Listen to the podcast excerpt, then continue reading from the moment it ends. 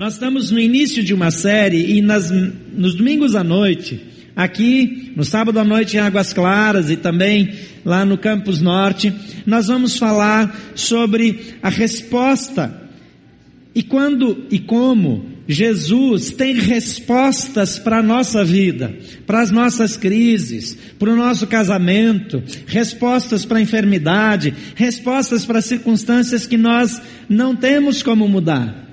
Hoje de manhã, olhamos para a Bíblia e verificamos como a Bíblia e o Senhor têm uma resposta para uma nação que está passando por aquilo que o Brasil passa. E agora eu quero falar com você acerca de um Deus que tem resposta para aquelas pessoas que sofrem naquele momento de espera. Eu não sei se você gosta de esperar.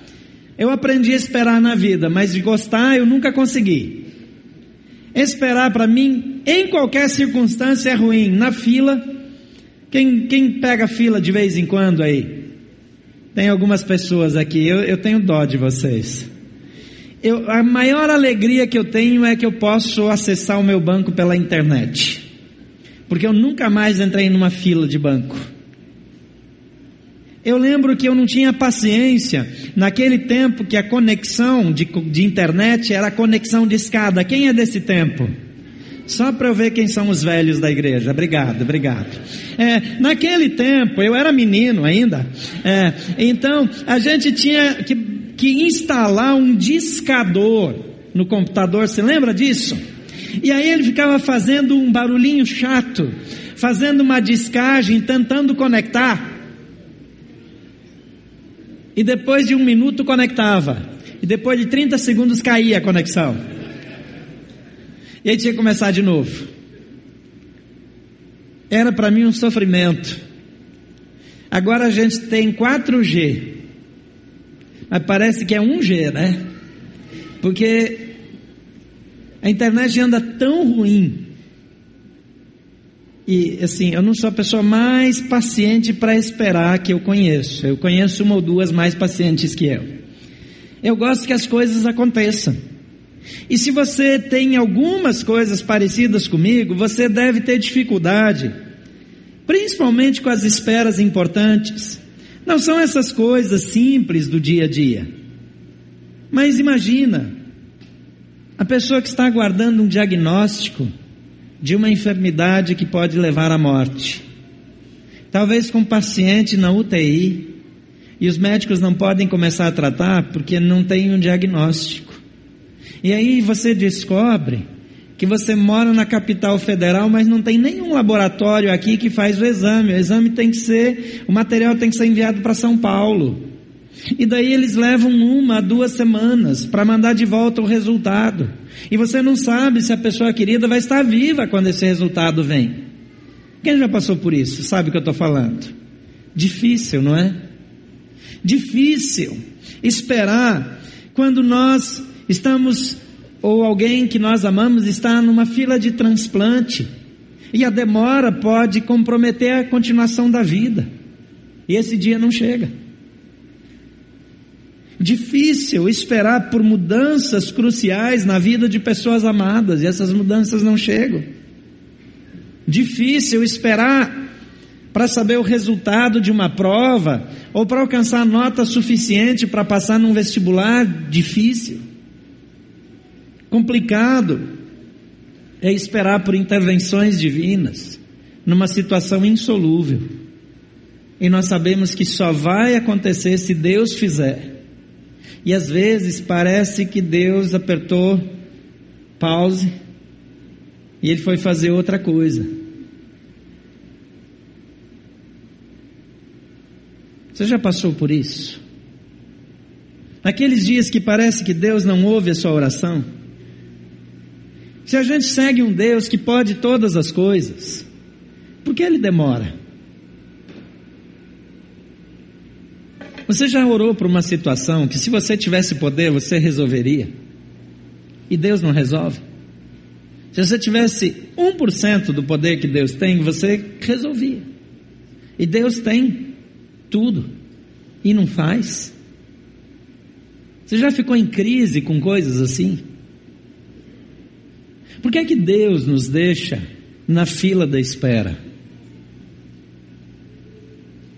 Porque às vezes nós sofremos por tempo demais e parece que nada acontece.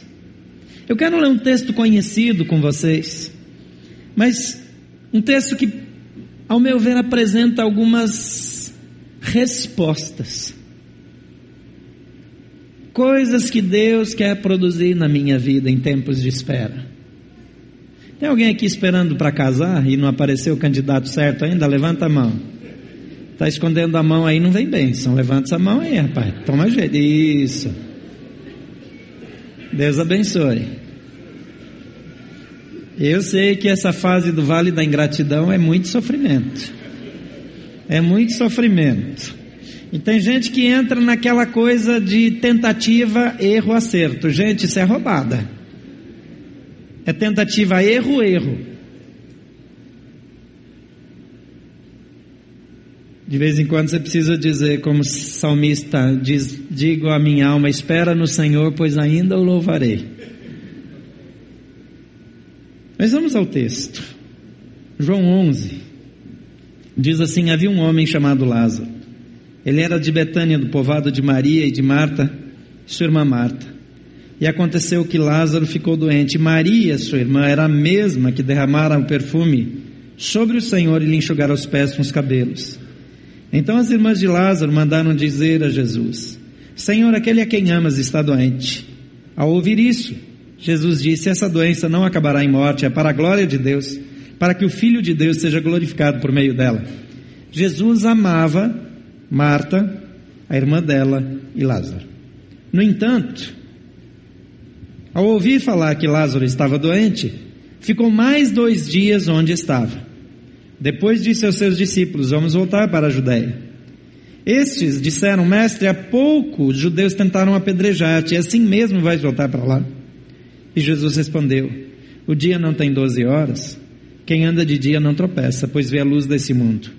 Quando anda de noite, tropeça, pois nele não há luz. Depois de dizer isso, prosseguiu dizendo-lhes: Nosso amigo Lázaro adormeceu, mas vou até lá para acordá-lo. E seus discípulos responderam: Senhor, se ele dorme, vai melhorar. E Jesus tinha falado de sua morte, mas seus discípulos pensaram que ele estava falando simplesmente do sono. Então lhes disse claramente: Lázaro morreu. E para o bem de vocês, estou contente por não ter estado lá, para que vocês creiam.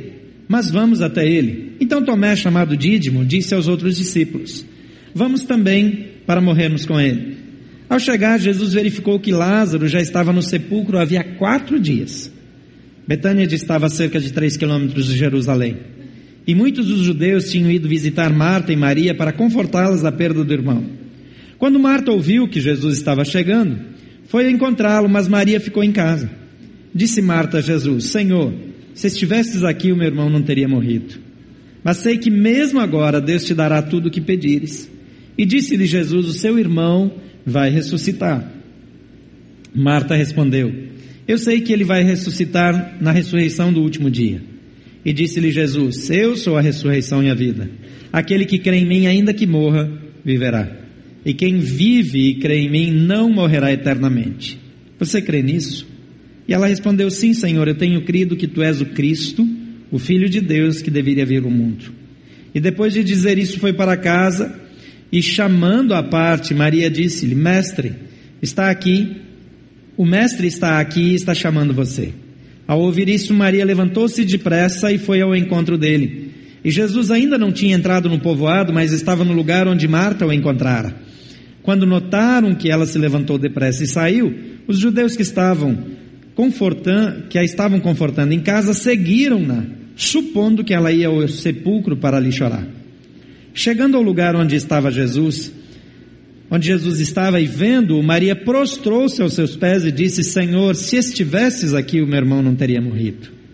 Ao ver chorando Maria e os judeus que a acompanhavam, Jesus agitou-se no espírito e perturbou-se. Onde o colocaram? perguntou ele. Vem e vê, Senhor, responderam eles. E Jesus chorou. Então os judeus disseram: Vejam como ele o amava. Mas alguns disseram: Ele que abriu os olhos do cego não poderia ter impedido que esse homem morresse? E Jesus, outra vez profundamente comovido, foi até o sepulcro.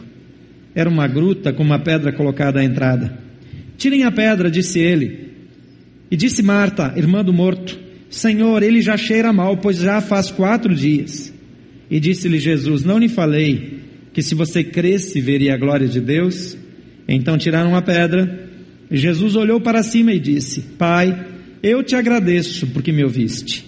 Eu sabia que sempre me ouves, mas disse isso por causa do povo que está aqui, para que creia que tu me enviaste. Depois de dizer isso, Jesus bradou em alta voz: Lázaro, venha para fora. E o morto saiu, com as mãos e os pés envolvidos em faixas de linho e o rosto envolto num pano. E disse-lhes Jesus: Tirem as faixas dele e deixem-no ir. Vamos orar mais uma vez? Pai querido, nós louvamos o teu nome, porque o Senhor sempre tem um propósito com tudo que acontece na nossa vida, e o Senhor tem propósito com a nossa espera. Pedimos que nesse tempo a tua palavra fale aos nossos corações e que o Senhor nos ensine a esperar e a viver tudo o que o Senhor tem para nós, inclusive nos tempos difíceis. Assim oramos em nome de Jesus. Amém. Eu aprendo algumas coisas aqui na experiência e no tempo de espera de Marta e Maria. E a pergunta que eu tenho, o que eu devo pensar ou aprender durante a minha espera? Olhando para essa história, eu vejo em primeiro lugar que pessoas importantes na vida de Jesus naquela época também passaram por períodos críticos, períodos difíceis, períodos que ao olhar, não fazem sentido. Jesus, em certa ocasião, foi procurado por um homem que, que tinha um enfermo na sua casa, e Jesus disse que até lá ele falou: Eu não sou digno de que o senhor entre na minha casa, mas eu tenho pessoas sob as minhas ordens, e quando eu digo faça isso, faça aquilo, eles fazem. E então o senhor, se o senhor der uma ordem, o meu servo vai ficar curado. E Jesus diz: Eu nunca vi uma fé assim em Israel. E deu a ordem. E a pessoa foi curada imediatamente. Quer dizer, não havia aqui motivo, aparentemente, não havia obstáculo, não havia barreira, não havia dificuldade para que Deus agisse. Por que é que Deus, então, não faz as coisas na hora que a gente precisa, do jeito que a gente precisa, fica tão mais simples? Não parece mais lógico que todas as pessoas iriam crer em Deus se as coisas simplesmente acontecessem? Mas quando eu olho para esse texto, eu vejo que Jesus é a resposta e, portanto, ele também não nos deixa sem resposta. E a primeira coisa que eu vejo é que Jesus, em nossa espera ou por meio da nossa espera, ele quer cumprir todo o propósito divino das nossas vidas. No versículo 1 até o versículo 6, fala um pouco, dá para a gente pegar uma ideia quando a gente lê todos os textos que tratam deles, isso amplia um pouco. Mas aqui diz que havia um homem chamado Lázaro, ele era de Betânia, do povoado de Maria e de sua irmã Marta. E aconteceu que Lázaro ficou doente. Maria, sua irmã, era a mesma que derramava o perfume sobre o Senhor e lhe enxugara os pés com os cabelos.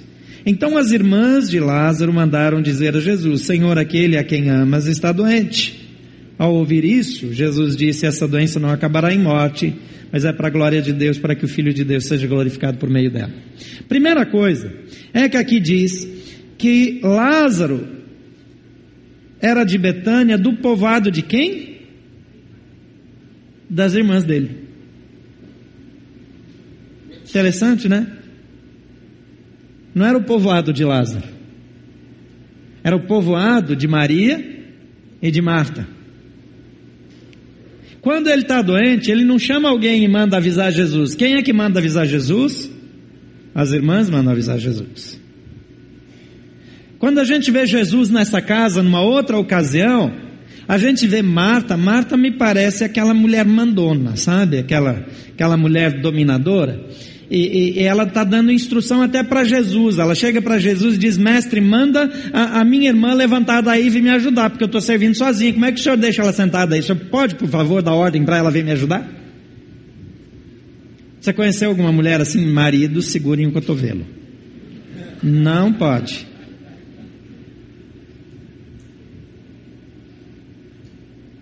Me dá a impressão, e tem alguns é, estudiosos do Novo Testamento que concordam com essa ideia, de que Lázaro era um homem meio para dentro, que não vivia na plenitude das suas potencialidades. O normal na cultura da época é que ele fosse o responsável por tudo, porque os pais, na falta dos pais, na falta do pai, ele, como homem, filho homem, naquela cultura, naquele tempo, era o responsável. Isso é completamente diferente hoje, mas quando você volta na época, era de se esperar, dentro do pensamento, dentro do momento histórico, que ele fosse a referência daquela família. Mas Maria aparece derramando aquele perfume caríssimo nos pés de Jesus.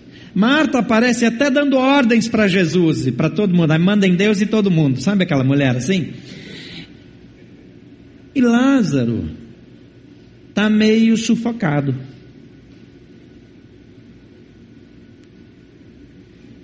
Quando a gente tira um tempo para estudar o perfil psicológico de Lázaro, que é uma outra conversa que a gente não vai gastar tempo agora, a gente realmente identifica traços de um homem acovardado, encolhido, traumatizado. Coisas na vida dele o inferiorizaram de alguma maneira.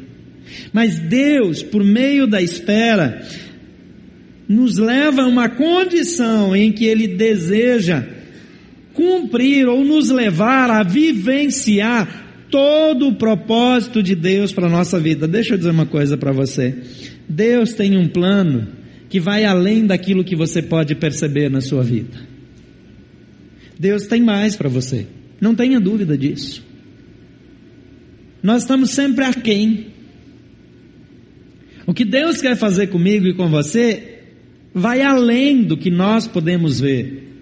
E às vezes nós não conseguimos ver, às vezes nós não conseguimos perceber. Então Deus usa tempos de espera na nossa vida para dar um polimento para forçar a barra, para nos levar a um crescimento que nós não entraríamos sem dor. Ninguém cresce como cresce em tempos de dor. Ninguém cresce como cresce. Ninguém cresce em outro tempo como no tempo de sofrimento. Então Jesus quer cumprir o propósito divino e todo ele na plenitude em nossa vida. É a segunda coisa. É que Jesus deseja o desenvolvimento de outras pessoas por meio da minha espera. Primeiro, ele quer tratar comigo. O texto aqui diz que Jesus amava Marta e a irmã dela e Lázaro. No entanto, ao ouvir falar que Lázaro estava doente, ele ficou mais dois dias. Não era falta de amor, não era falta de interesse mas Lázaro aparentemente não havia desenvolvido plenamente sua liderança na família, na aldeia, etc. Então, em segundo lugar, Jesus deseja o desenvolvimento também de outras pessoas. Versículo 7 a 19, Jesus está falando com os discípulos. Olha para a conversa que Jesus tem com os discípulos aqui comigo. Depois disse aos seus discípulos: Vamos voltar para a Judéia. Ele ficou mais dois dias, esperou Lázaro morrer, e daí ele fala para os discípulos: Nós vamos para a Judéia. E eles disseram, mestre, há pouco os judeus tentaram apedrejar-te.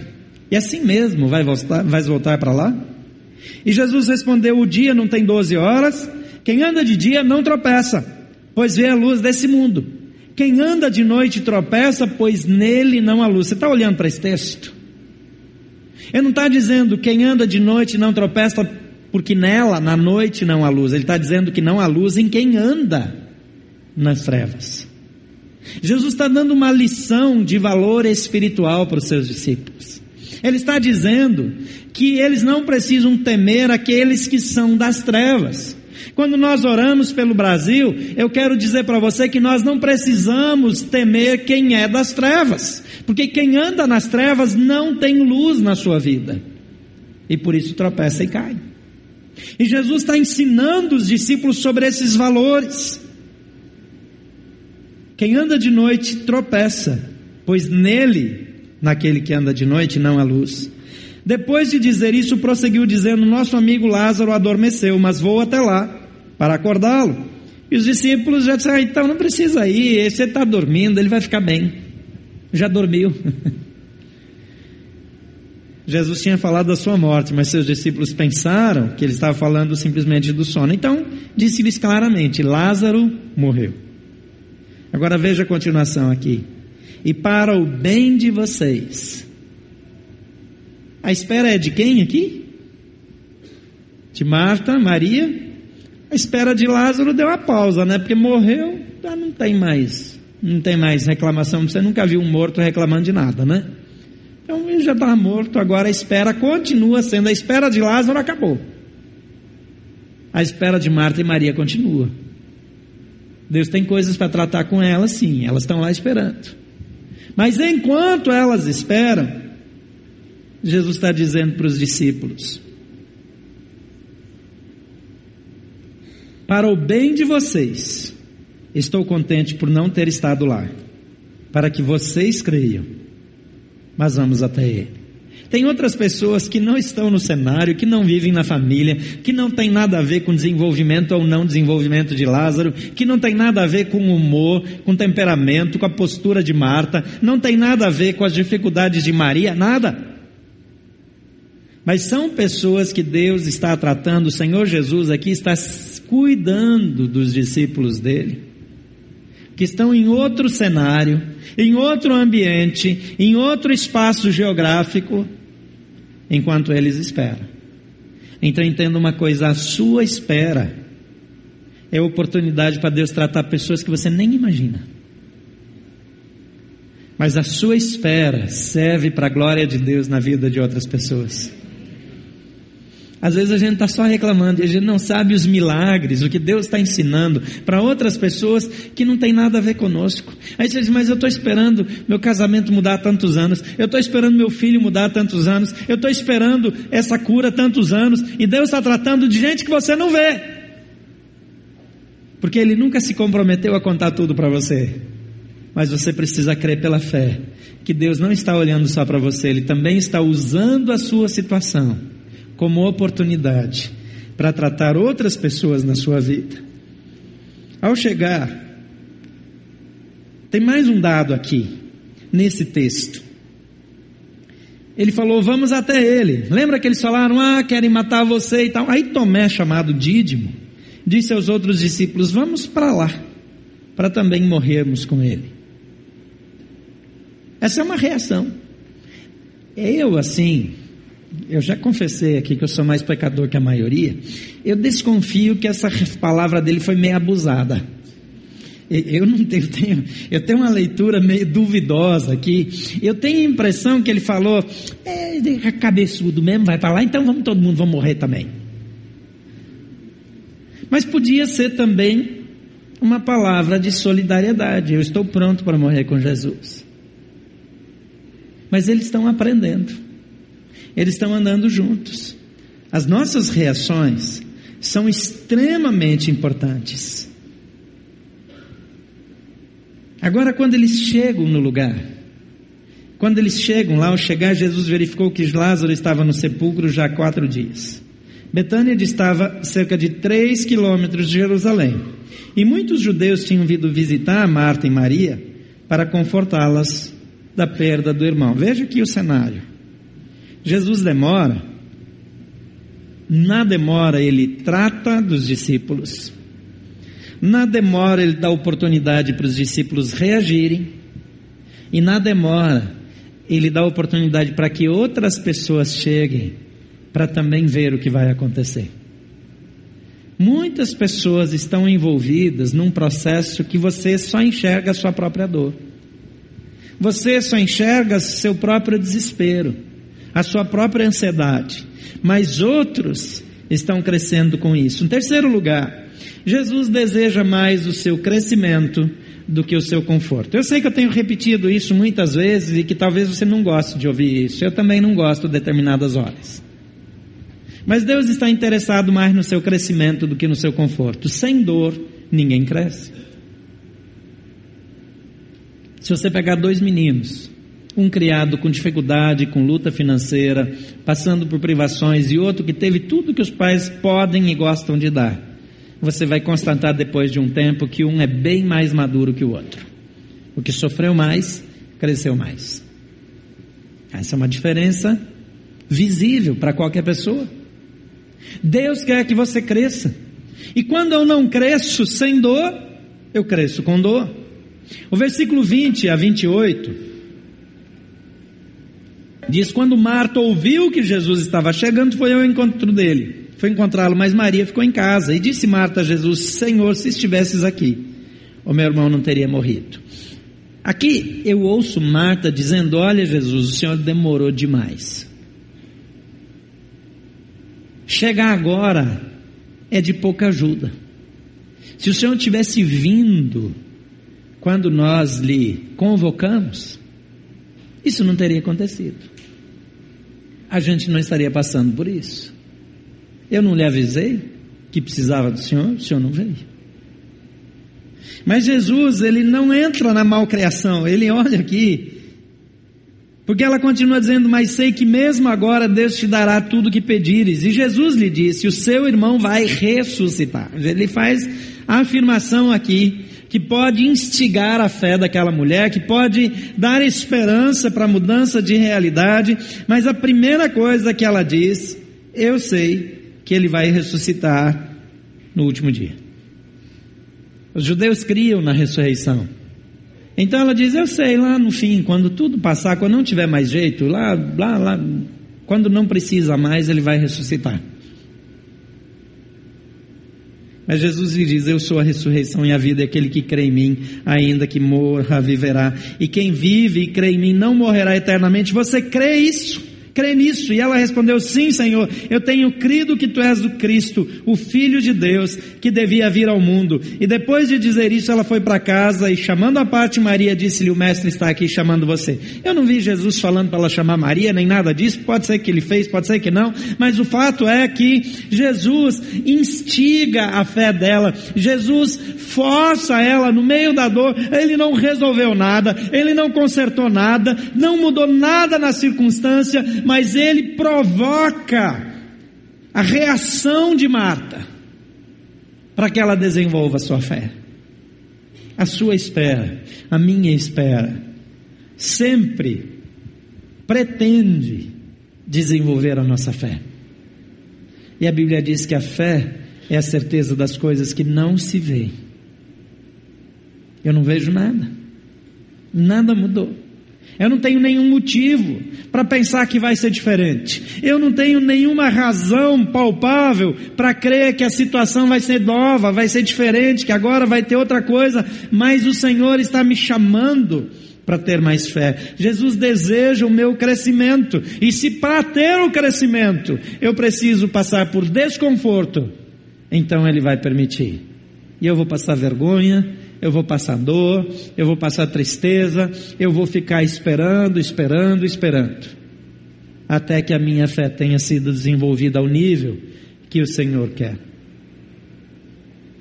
Quarta coisa que eu vejo nesse texto é que durante o sofrimento e a dor, é durante o sofrimento e a dor que mais identificamos o amor de Jesus. É nessas horas de dor e sofrimento que esse amor fica mais claro. O versículo 29 diz: Ao ouvir isso, Maria levantou-se depressa e foi, foi ao encontro dele. E Jesus ainda não tinha encontrado no povoado, mas estava no lugar em que Marta o encontrara. E quando notaram que ela se levantou depressa e saiu, os judeus que, a, que estavam confortando em casa seguiram-na, supondo que ela ia ao sepulcro para ir chorar.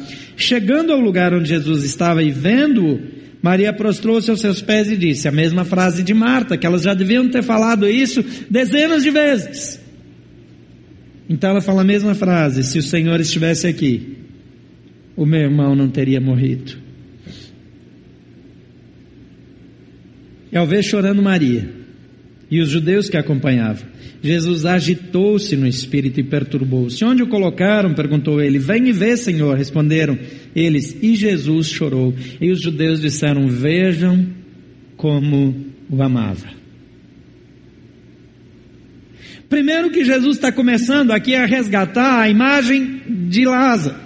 Os judeus olham e Jesus está chorando por causa dele. Mas aqui fica evidente o quanto ele se importa. O texto anteriormente já havia mencionado, Jesus amava aquela família.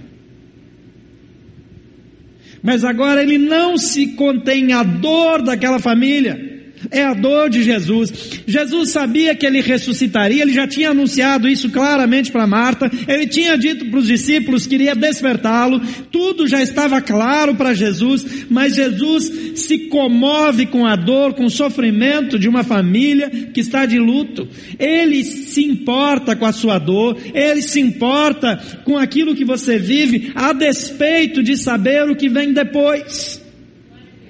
Ele sabe quando vai curar, ele sabe quando vai transformar a situação, ele sabe que aquela circunstância nada é diante dele, mas ele se importa, ele manifesta amor e graça e compaixão por aqueles que estão em sofrimento. A Bíblia diz que é um coração quebrantado, o Senhor não resistirá. A contrição Você que está passando ou já passou por momentos de dor e de espera, você sabe que nessas horas parece que Deus te abraça de um modo sobrenatural. Alguma coisa especial de Deus acontece na sua vida. A dor não passa por isso, as circunstâncias não mudam por isso, mas de alguma maneira, naqueles momentos, você sabe mais do que em qualquer outro tempo da sua vida que Deus te ama incondicionalmente. Isso é espetacular. É o cumprimento do que Jesus disse: Eu estarei com vocês todos os dias, até a consumação dos séculos.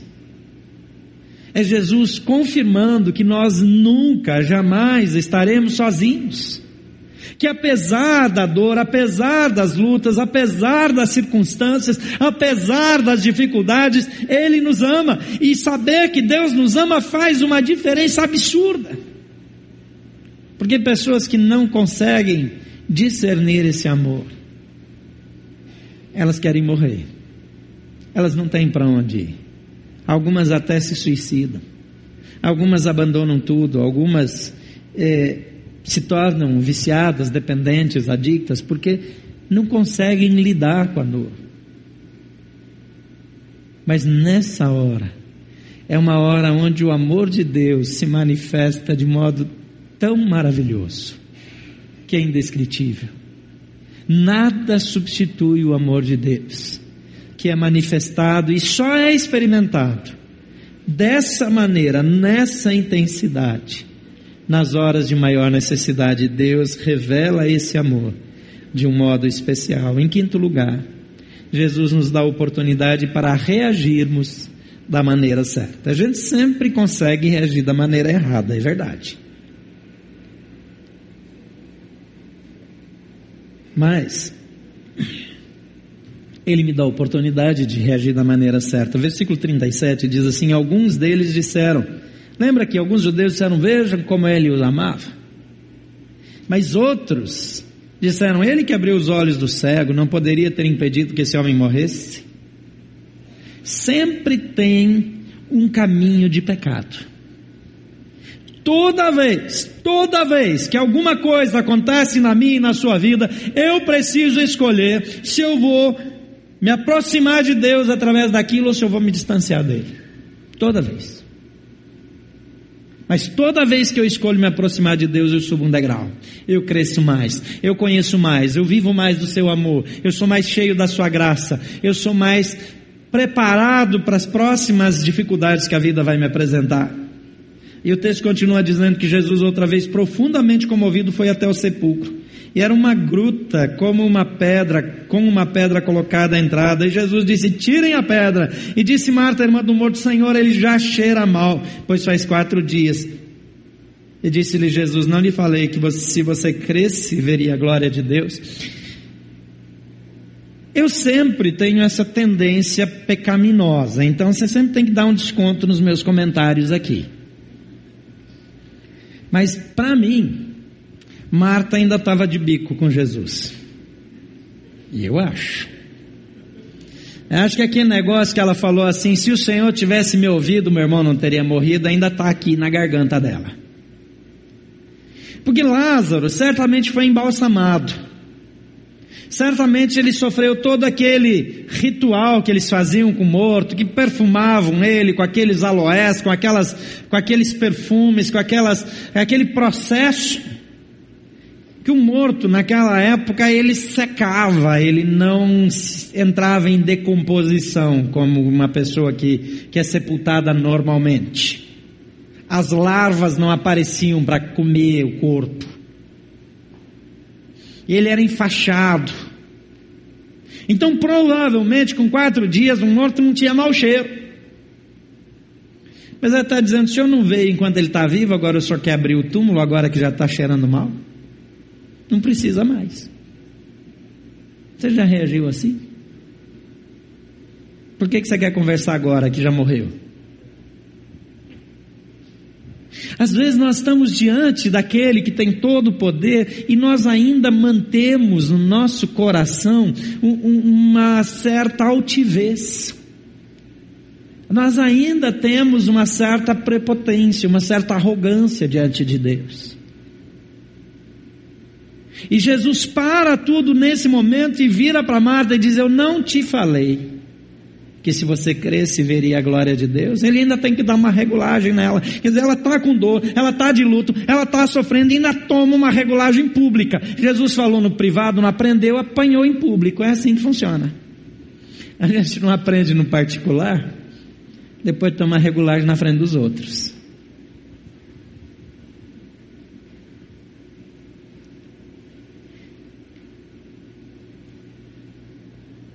Todo mundo viu aquela regulagem pública, ninguém queria tomar outro toco. Foram lá e tiraram a pedra.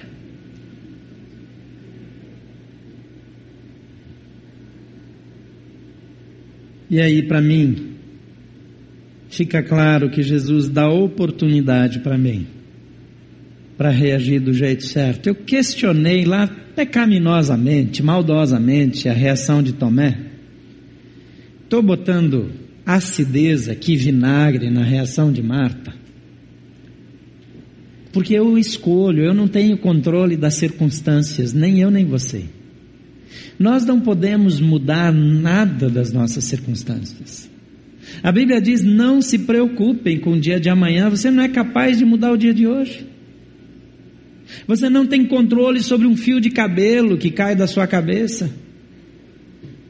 Tem gente que depois tira daqui, põe aqui, fica aquele, aquela lista de costura assim em cima da cabeça. É, puxa para da cá para mas não, não adianta. Quando vai cair, vai cair. Ele não tem controle. Ele disse: você não consegue controlar isso. Como é que você quer controlar a sua vida? Mas uma coisa eu posso controlar. Eu posso controlar e eu sou 100% responsável pelas minhas reações. Eu não posso controlar o que vai me acontecer. Eu não posso controlar as circunstâncias, mas eu posso controlar as minhas reações. E o tempo de espera me dá a oportunidade para reagir da maneira certa. E deixa eu dizer uma coisa para você: muitas vezes a solução já estava aqui, mas como eu ainda não reagi da maneira certa, ela pula para lá. E tem base bíblica, não é Heresias 21, versículo 3, não. Você lembra do povo de Israel saindo do Egito? Projeto de Deus, 40 dias de caminhada, chega em Cades Barneia, resolve as coisas em Cades Barneia, cruza o Jordão, entra na terra prometida, derrota os inimigos e toma a terra prometida e vai viver feliz para sempre. Mas a reação do povo foi: não, aqueles gigantes são grandes demais, o desafio é grande demais, não dá para mim, não sei o que. Resultado: 40 anos no deserto, um ano para cada dia. Fala a verdade, é um bocado de espera. A espera foi tão boa que toda aquela geração morreu. Morreu no deserto até Moisés. O máximo que ele conseguiu foi ver a terra de cima do monte. E acabou para ele. As minhas reações têm o poder de postergar as soluções divinas para a minha vida. Mas o tempo de espera é sempre uma oportunidade para reagir da maneira correta. Em sexto e último lugar, a espera termina na manifestação da glória de Deus e a manifestação da plenitude do seu propósito na minha vida. Versículo 41. Então tiraram a pedra. Jesus olhou para cima e disse: Pai, eu te agradeço porque me ouviste. Agora imagina a cena. Marta está dizendo: está cheirando mal. Se estava cheirando mal de fato, se era só maldade minha, o mau cheiro veio para a rua. Tirou a pedra. O cheirão de morte vem para a rua. Se não veio o cheiro de carne estragada, veio o cheiro daquelas daquela perfumaria, daqueles unguentos, daquela coisa arada toda que botaram no morto. De qualquer forma, tinha cheio de morto. E o cheiro vem para fora, porque está trancadinho ali dentro. Quando você abre, vem aquele bafão de morto. E Jesus olha para o céu e fala: Pai, eu te louvo porque o Senhor me ouviu. Ouviu no que? Não mudou nada, está tudo igual, sempre esteve. O morto continua morto. Quem chora continua chorando. A outra está lá humilhada porque apanhou em público. E Jesus diz: Eu sabia que sempre me ouves. Mas disse isso por causa do povo que está aqui, para que creia que tu me enviaste. E agora, depois de fazer essa declaração de fé, impressionante, ele vira e grita, bradou em alta voz: Lázaro, venha para fora.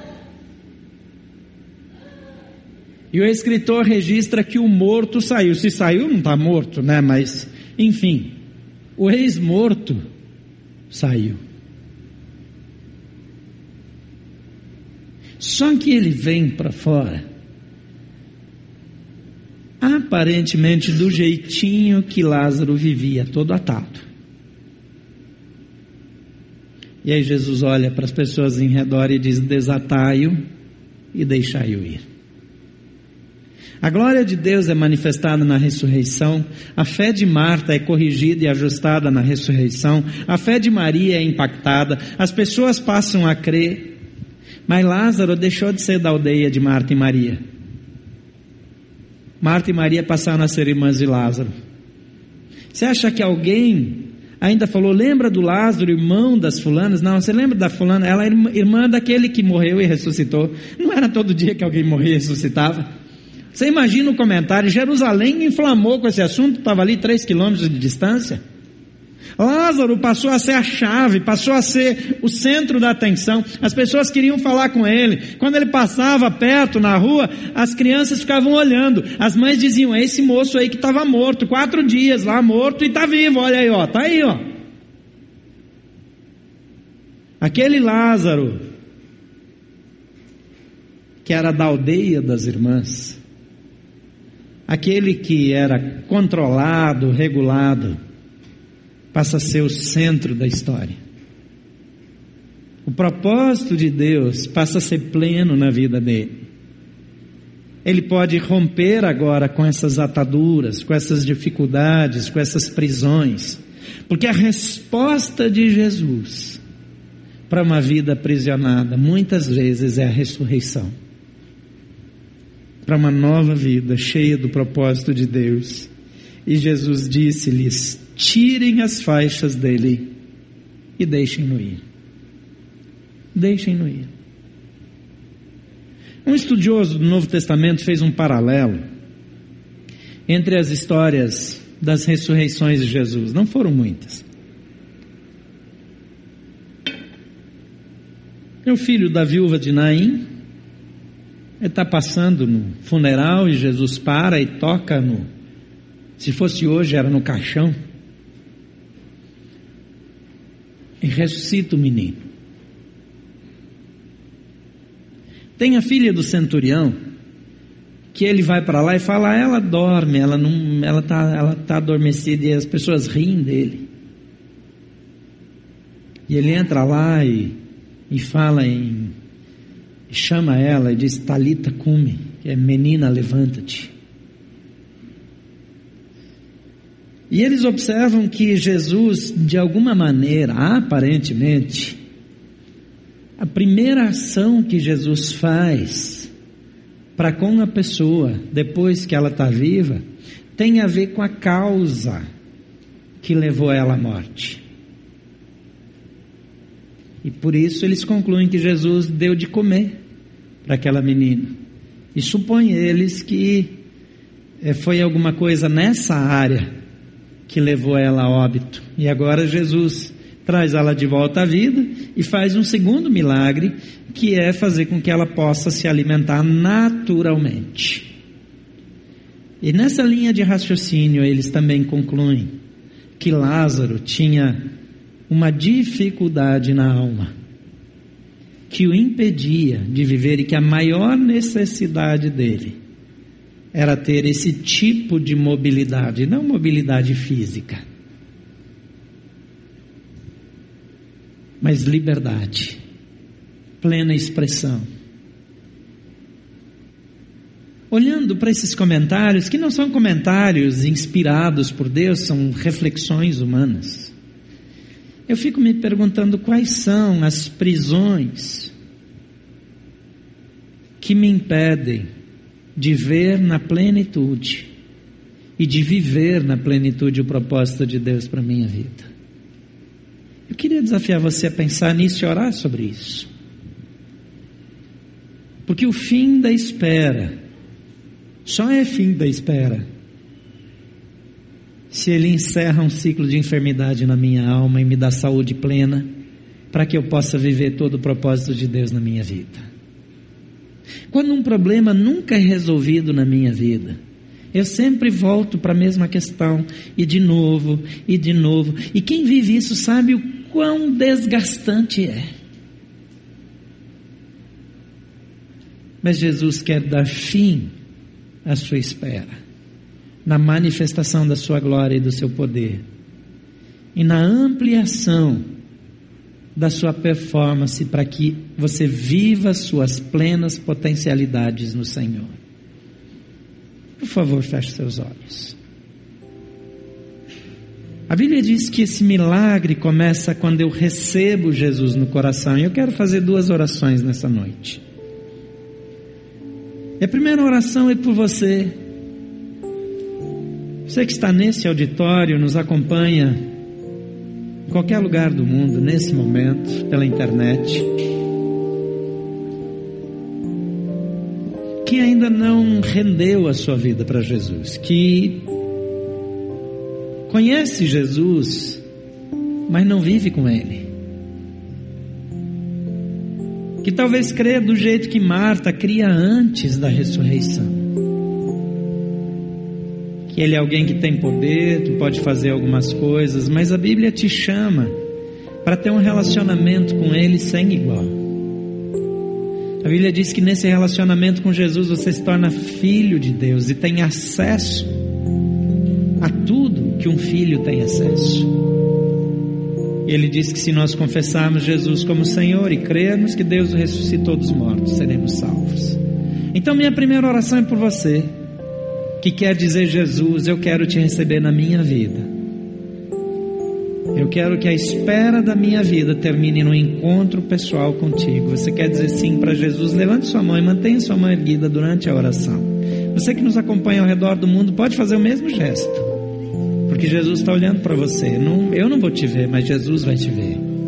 Então levante a sua mão onde você está, nesse auditório, em qualquer lugar do mundo. Mantenha sua mão erguida bem alto enquanto eu oro, Pai, cada mão erguida aqui no auditório e ao redor do mundo, nessa comunidade virtual que nos acompanha todo domingo. São pessoas que estão dizendo: sim, Jesus, eu quero a perfeita vida contigo. Pessoas que estão dizendo: Jesus, entra no meu coração, muda a minha vida, muda a minha história. Não é gente, Pai, que está querendo trocar de religião, mas é gente que quer vida contigo. Então ouve a oração dos teus filhos, cancela o seu passado, coloca os seus pecados na cruz do Calvário e dá a eles a perfeita vida que está em Cristo Jesus. Senhor Jesus, que o teu perdão, a tua graça, o teu mover sobrenatural sejam sobre a vida deles. E que agora, no nome de Jesus, o Senhor lhes dê a vida plena em Cristo. Em nome de Jesus. Amém. Pode baixar sua mão, por favor, fique com seus olhos fechados. Talvez você está num tempo de espera. E nesse tempo de espera, algumas coisas tiraram a sua mobilidade e você não consegue passar de um determinado ponto. Talvez a sua vida, sempre que desenvolve, ela para no mesmo momento, na mesma situação, na mesma circunstância. Mas Jesus veio para essa reunião. E quando Jesus chama Lázaro de volta à vida, ele diz: desatai-o e deixai-o ir. Eu quero orar por você de uma, usando essa metáfora do desataio e deixai-o ir. Jesus faz a primeira coisa, e a primeira coisa que ele diz: Lázaro, vem para fora. Então, se você tem alguma área em que a espera se tornou uma prisão, em que a espera se tornou um fardo, em que a sua espera trouxe dor e você não consegue ultrapassar esse tempo de espera, eu quero orar por você, eu quero desafiar você a sair do seu lugar e vir aqui à frente, assim como Jesus chamou a Lázaro e disse: Lázaro, vem para fora. Eu não posso decidir por você, mas quando Jesus chama, a melhor coisa que a gente faz é dar ouvidos. E depois nós queremos impor as mãos sobre você, como Jesus falou, desatai-o e deixai-o ir. É como se nós pudéssemos tirar as ataduras da sua vida aqui nessa reunião e você sair daqui livre. Não porque nós podemos fazer alguma coisa, mas esse desataio é a ação da comunidade. E Jesus está dizendo para essa igreja: desatar você. E talvez as prisões tenham cercado a sua vida nesse tempo de espera. E talvez você não compreenda os motivos da demora. Mas hoje Jesus quer dizer para essa comunidade: desatem-nos e deixem-nos ir. Pode chegar aqui bem perto, chegar aqui no meio, mais pertinho, que tem lugar.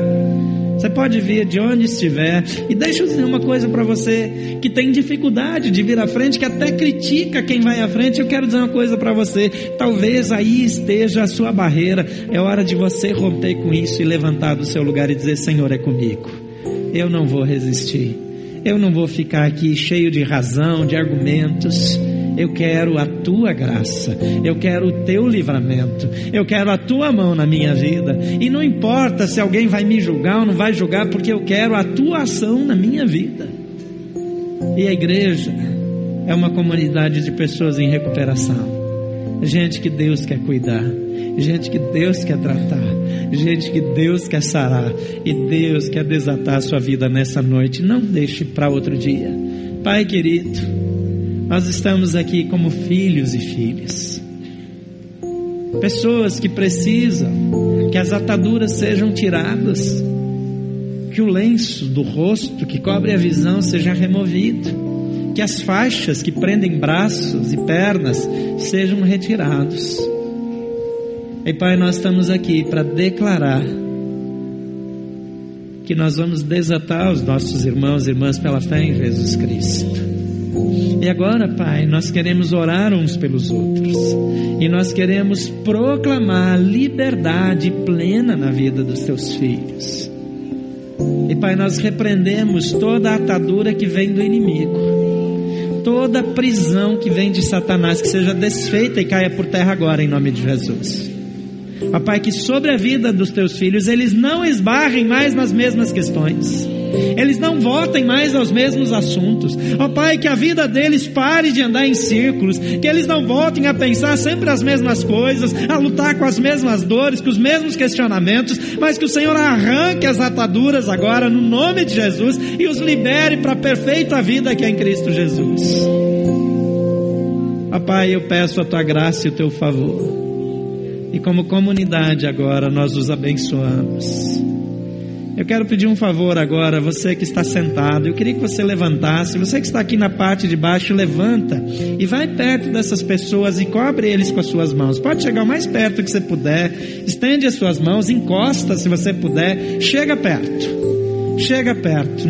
Jesus disse: desatai-o e deixai-o ir. Nós estamos simbolicamente tirando as ataduras da vida dessas pessoas desatando-as nesse momento. Porque algumas pessoas vão voltar sempre para o mesmo pecado, sempre para a mesma circunstância, sempre para a mesma vida, até que alguém rompa esses laços de iniquidade, essas prisões, essas marcas. Então ore por elas agora. Você que está aí no fundo, estenda as suas mãos. Estenda as suas mãos e ore para que a graça de Deus desfaça as ataduras. E que esse seja um tempo de liberdade. É a igreja de Jesus que tem o poder. O Senhor entregou seu poder nas mãos da igreja e disse: desatai-os e deixai-os ir. Senhor, agora profeticamente estendemos as nossas mãos, impomos as nossas mãos e liberamos os teus filhos em nome de Jesus. Os liberamos, Pai, os desatamos pela fé em Cristo Jesus. Ó Pai, nós proclamamos, nós profetizamos sobre a vida deles. A perfeita liberdade que há em Cristo Jesus. Espírito Santo de Deus, toma os teus filhos nessa noite. Te manifesta sobre eles, trazendo a perfeita liberdade que há em Cristo Jesus.